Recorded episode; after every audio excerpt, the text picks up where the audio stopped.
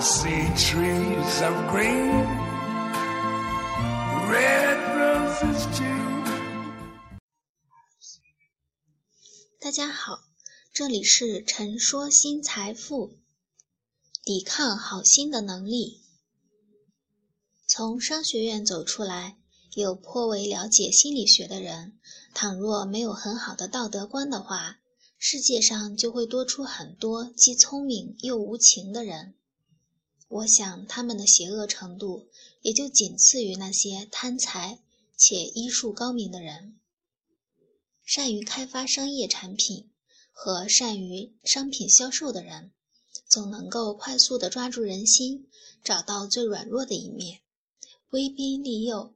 恐吓、奉承，三十六计全都用上，这才好顺利的拿下越来越聪明的消费者。甚至西方一些募集资金的慈善网站，也会利用人们脆弱的善良，来要挟人们多捐赠些钱财。他们会在一封带有详细数据的报告末尾，深情地告诉人们：“请你立刻捐赠出你的另外一美元吧。”这个地区贫困的孩子们正在等着你的一美元去买一块面包。如果没有你的这一美元，去往天堂的路上可能又会多几名尚未成年的恶殍。另一种医术高明又贪财的人就更不用举例了，天下人所见甚广。一个人贪财的时候，就很难估计下限在何处。恰逢医术高明，他便有机会与生命谈价钱高低。本可以顺产的孕妇会被强烈的建议剖腹产，本可以饮水治愈的感冒被强烈的要求住院观察。当然了，我宁可相信这是医生队伍中极少数的残次品，就像 DNA 复制过程中极少数的突变一样。究竟是要被正义淘汰的？这两种人在人心上所画的伤痕，不算是破坏力最大的。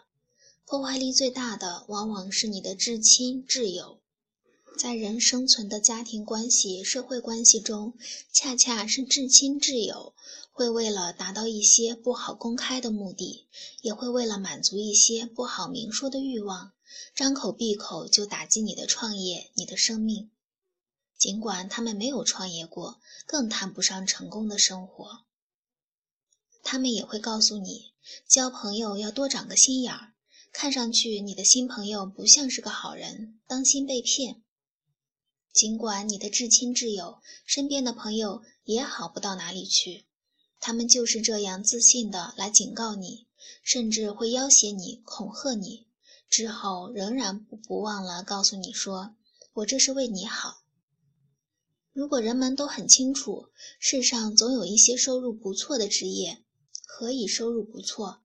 你可以认为那是直销一些化妆品的职业，你也可以认为那是推销保险的职业，甚至捉小三的职业。而你又清楚，这部分人中，除了努力，有相当一部分人是要靠着专门替别人着想，来赚取多余的佣金。又有一部分人是专门靠着让别人不好意思来赚取提成。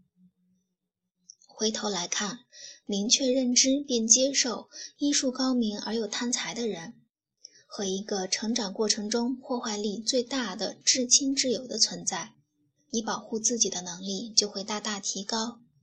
你让自己安全又有效地去实践人生，就显得不那么困难了。文章来自微信布衣春秋，感谢倾听，下次再会。The colors of the rainbow, so pretty in the sky, are also on the faces of people going by. I see friends shaking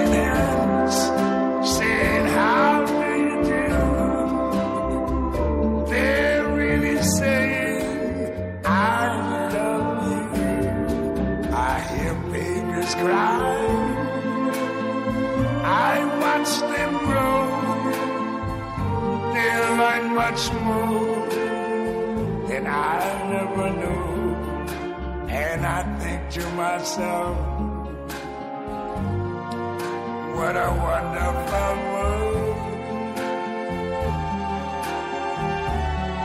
Yes, I think to myself,